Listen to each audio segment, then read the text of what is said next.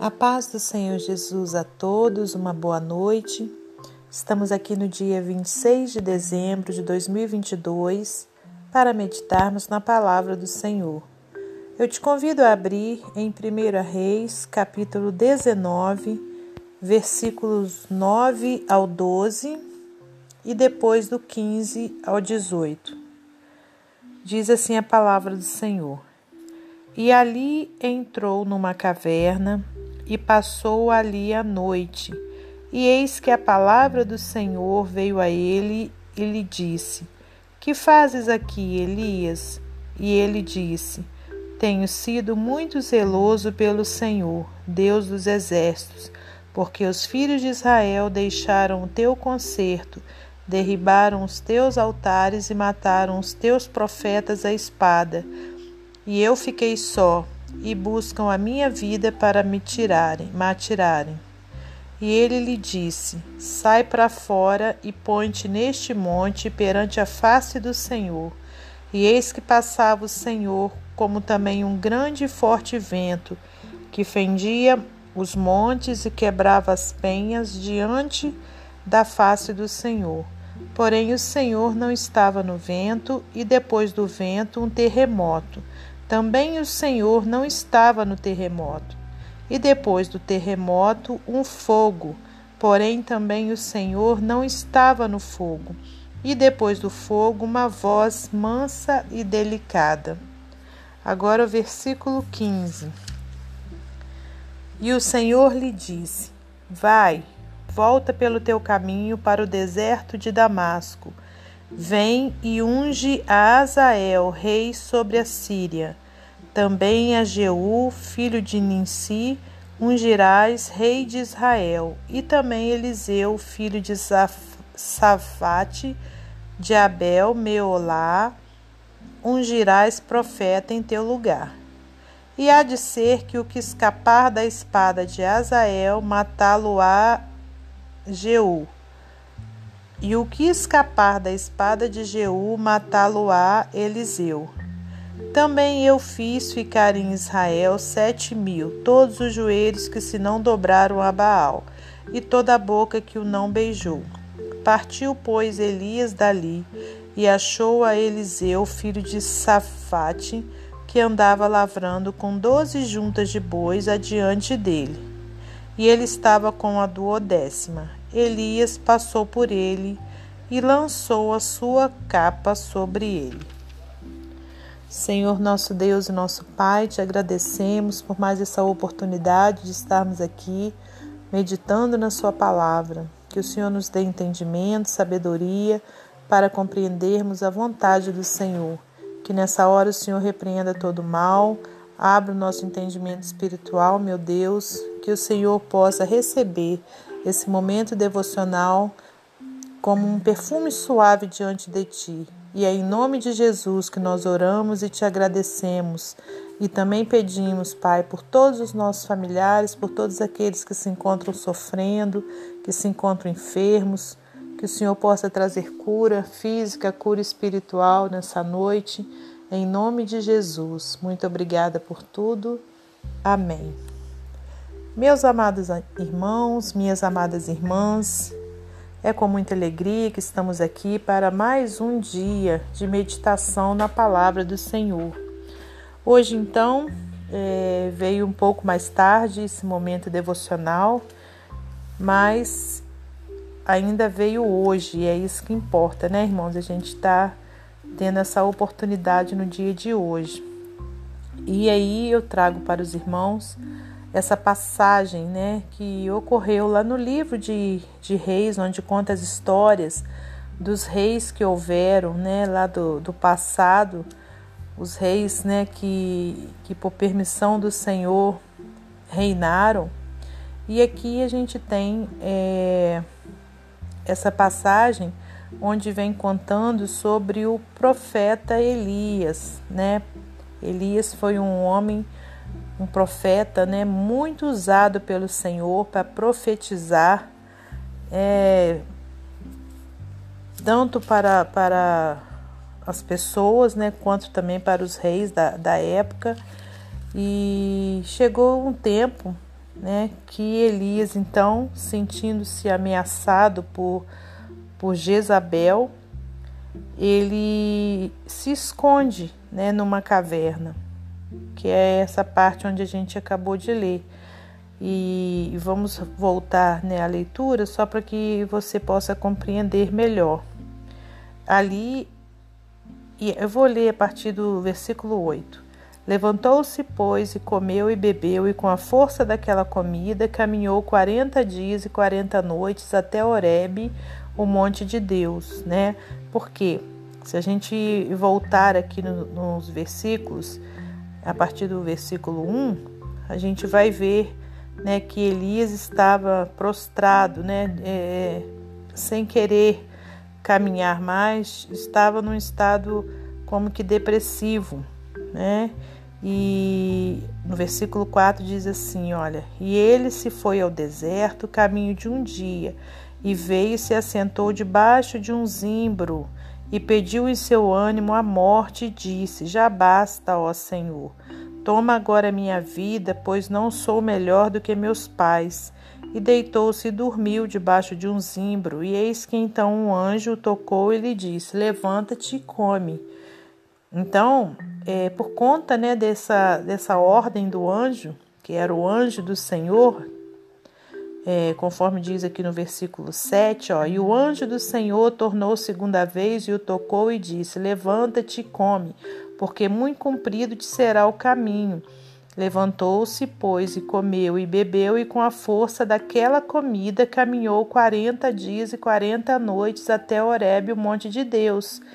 E aí, olha, entra nessa passagem que a gente leu agora há pouco, né? Que é a, o texto base da nossa meditação. E ali entrou numa caverna e passou ali a noite, e eis que a palavra do Senhor veio a ele e lhe disse: Que fazes aqui, Elias? E ele disse: Tenho sido muito zeloso pelo Senhor, Deus dos exércitos, porque os filhos de Israel deixaram o teu conserto, derribaram os teus altares e mataram os teus profetas à espada. E eu fiquei só, e buscam a minha vida para me atirarem. E ele lhe disse: Sai para fora e põe-te neste monte perante a face do Senhor. E eis que passava o Senhor, como também um grande e forte vento, que fendia os montes e quebrava as penhas diante da face do Senhor. Porém, o Senhor não estava no vento, e depois do vento, um terremoto. Também o Senhor não estava no terremoto. E depois do terremoto, um fogo. Porém, também o Senhor não estava no fogo e depois do fogo uma voz mansa e delicada. Então, irmãos, aqui a gente vê, né? É, Elias estava prostrado porque ele estava sofrendo ameaças, né, de Jezabel e ele se encontrava, né, com medo. E quantas vezes não acontece dessa forma em nossa vida, né? Por algum motivo a gente sofre alguma ameaça, seja de alguém, seja né, é, alguma perda né, que a gente sofre e a gente então se encontra né, como Elias, é, prostrado, temeroso, sem vontade de prosseguir. Mas assim como o anjo do Senhor chegou para Elias e o mandou levantar e comer, porque muito comprido era o caminho dele, assim o Senhor fala comigo e com você. Né? Deus não nos quer ver prostrados, desanimados, achando que não tem mais jeito. Né? Ele fala para nós através dessa palavra aqui também. Né? Levanta-te e come, porque muito comprido te será o caminho. Então a gente pode interpretar, né? Levanta-te, é, prossegue, tenha força, né? É, é busque força em mim, né? Deus falando conosco.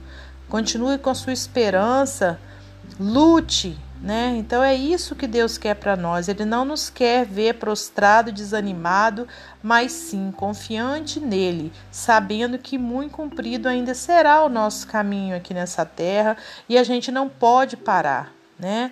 E Elias naquele momento, né? Elias comeu, bebeu e, e, com a força daquela comida ele ainda caminhou 40 dias e 40 noites e depois ele entrou numa caverna, né, achando que então já já estava suficiente, né, o que Deus tinha para ele, ele já tinha feito, né, mas Deus aparece para Elias, né, através de uma voz mansa e delicada. Elias até pensou que, que fosse Deus na hora do, do terremoto, na hora do vento forte, na hora do fogo, mas ao contrário, né? Deus se manifestou a ele com uma voz mansa e delicada, né? E aí, se você continuar a leitura, você vai ver né, ó, e sucedeu que, ouvindo a Elias, envolveu seu rosto na sua capa e saiu para fora, e pôs-se à entrada da caverna, e eis que veio a ele uma voz que dizia: Que fazes aqui, Elias? E ele disse: Eu tenho sido um extremo zeloso pelo Senhor, Deus dos exércitos, porque os filhos de Israel deixaram o teu concerto, derribaram os teus altares e mataram os teus profetas à espada.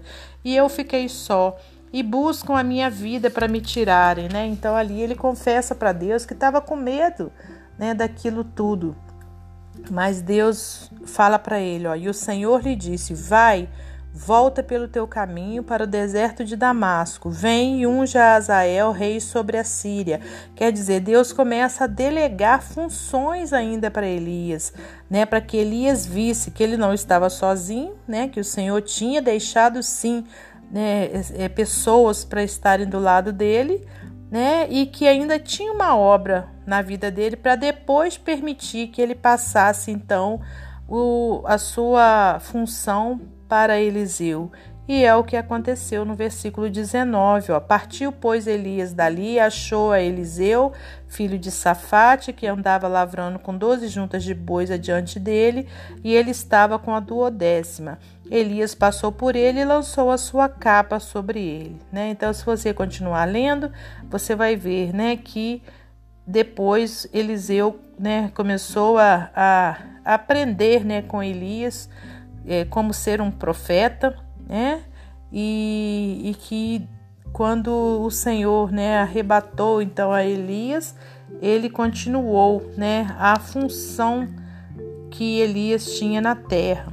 Então, irmãos, Deus tem uma obra, né, sempre na nossa vida e a gente não pode parar quando a gente acha que é a hora né? A gente só vai parar no tempo certo, né? No tempo de Deus. Enquanto esse tempo não chegar, a gente tem que continuar, né? Ainda que você esteja achando que a sua vida, né, já acabou, já não tem mais jeito, mas que você creia que Deus tem sim uma obra ainda na sua vida, que Ele quer que você se levante. Eu não sei qual é o problema que você está atravessando, né? Se for uma enfermidade, que você se levante, que você peça a Deus né, a cura e que você aquilo que você pode fazer também que você faça por você, porque o Senhor nos quer de pé. Ele não nos quer prostrado, né? Entrando numa caverna achando que ninguém está conosco. Deus sempre tem alguém, né, orando por nós, pronto a nos ajudar, assim como ele fez com Elias. Elias não estava sozinho, né? Deus separou pessoas para estar com ele, né? E depois, mais à frente, separou Eliseu para o estar substituindo. Mas isso só aconteceu no tempo certo do Senhor. Amém? Para finalizar esse momento devocional, vou ler para você mais um texto do livro Pão Diário. Quem precisa de mim? O passageiro de um voo noturno ouviu uma mulher idosa sussurrar ao marido. Não é verdade que ninguém precisa de você. O homem murmurou algo sobre desejar morrer e a esposa lhe disse: Pare com isso. Terminado o voo, esse passageiro se virou e reconheceu o homem que falara. Era um herói famoso. Outros passageiros apertaram sua mão e o piloto lhe agradeceu a coragem que ele demonstrara décadas atrás. Como esse gigante afundara em desespero profeta Elias derrotou sozinho 450 profetas de Baal, ou assim ele pensou. Em 1 Reis, capítulo 18, conta essa história. No entanto, ele não fez isso sozinho, Deus esteve com ele o tempo todo. Mais tarde, porém, sentindo-se sozinho, Elias pediu a Deus que lhe tirasse a vida. Deus elevou o ânimo de Elias, trouxe-o à sua presença e deu-lhe novas tarefas ele deveria ungir Azael para ser rei da Síria, Jeú para ser rei de Israel e Eliseu para substituí-lo como profeta. Revigorado, com propósito renovado, Elias encontrou e orientou seu sucessor. Suas vitórias podem ser vistas por um espelho retrovisor. Talvez você sinta que sua vida atingiu um pico ou que isso nunca ocorreu, não importa. Olhe em volta. As batalhas podem parecer menores, as marcas menos profundas, mas ainda existem outros que precisam de você. Sirva-os bem por amor a Jesus e isso contará. Eles são o seu propósito e o motivo de você ainda estar aqui. Amém? Que Deus abençoe você e sua família, que Deus abençoe a minha e minha família e até amanhã, se Deus assim permitir.